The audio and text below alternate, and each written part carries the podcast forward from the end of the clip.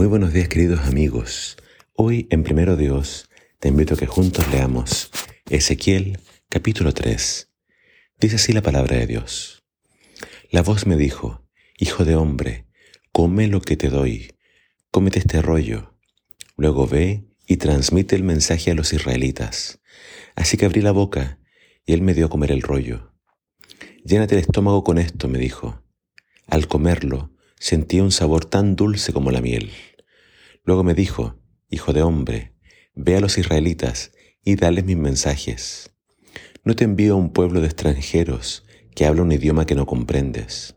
No, no te envío a gente que habla un idioma extraño y difícil de entender.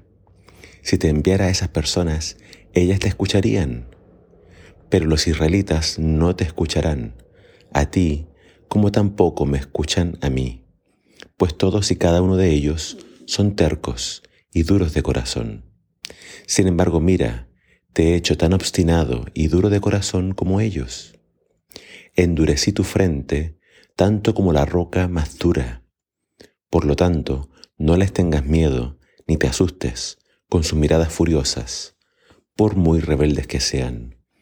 Luego agregó, Hijo de hombre, que todas mis palabras penetren primero en lo profundo de tu corazón. Escúchalas atentamente para tu propio bien. Después ve a tus compatriotas desterrados y diles, esto dice el Señor soberano, hazlo, te escuchen o no. Luego el Espíritu me levantó y oí detrás de mí un fuerte ruido que retumbaba. Alabada sea la gloria del Señor en su lugar. Era el sonido de las alas de los seres vivientes al rozarse unas con otras y el retumbar de las ruedas debajo de ellos. El Espíritu me levantó y me sacó de allí. Salí amargado y confundido, pero era fuerte el poder del Señor sobre mí. Luego llegué a la colonia de judíos desterrados en Tel Aviv, junto al río Quebar. Estaba atónito y me quedé sentado entre ellos durante siete días. Después de siete días el Señor me dio el siguiente mensaje. Hijo de hombre, te he puesto como centinela para Israel.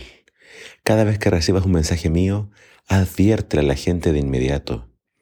Si les aviso a los perversos, ustedes están bajo pena de muerte, pero tú no les das la advertencia, ellos morirán en sus pecados, y yo te haré responsable de su muerte. Si tú las adviertes, pero ellas se niegan a arrepentirse y siguen pecando, morirán en sus pecados, pero tú te habrás salvado porque me obedeciste.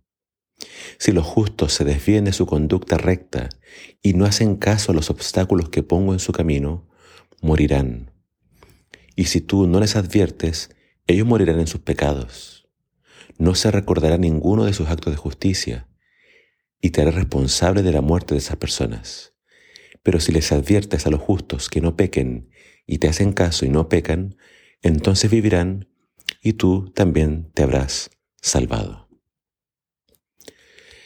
Ezequiel es un profeta que fue llamado por Dios para actuar en Babilonia. Él estuvo entre los desterrados y debemos recordar que el rey Nabucodonosor atacó tres veces Jerusalén, llevando tres veces al pueblo cautivo, y fue la tercera vez que finalmente destruyó Jerusalén y su templo. Por tanto, el profeta Ezequiel estaba eh, en Babilonia cuando el Señor lo llama para profetizar a su pueblo. Y acá vemos que tenía una misión difícil, porque el pueblo no lo iba a escuchar. Uno pensaría que si el pueblo está cautivo, está lejos de su casa, quizás tendría un corazón más sensible para el mensaje de Dios. Pero vemos en este texto que lamentablemente no iba a ser así. Pero, ¿qué vemos en este capítulo que tenemos que resaltar? Número uno, el profeta debía comerse el rollo. Todos nosotros debemos alimentarnos de la palabra de Dios.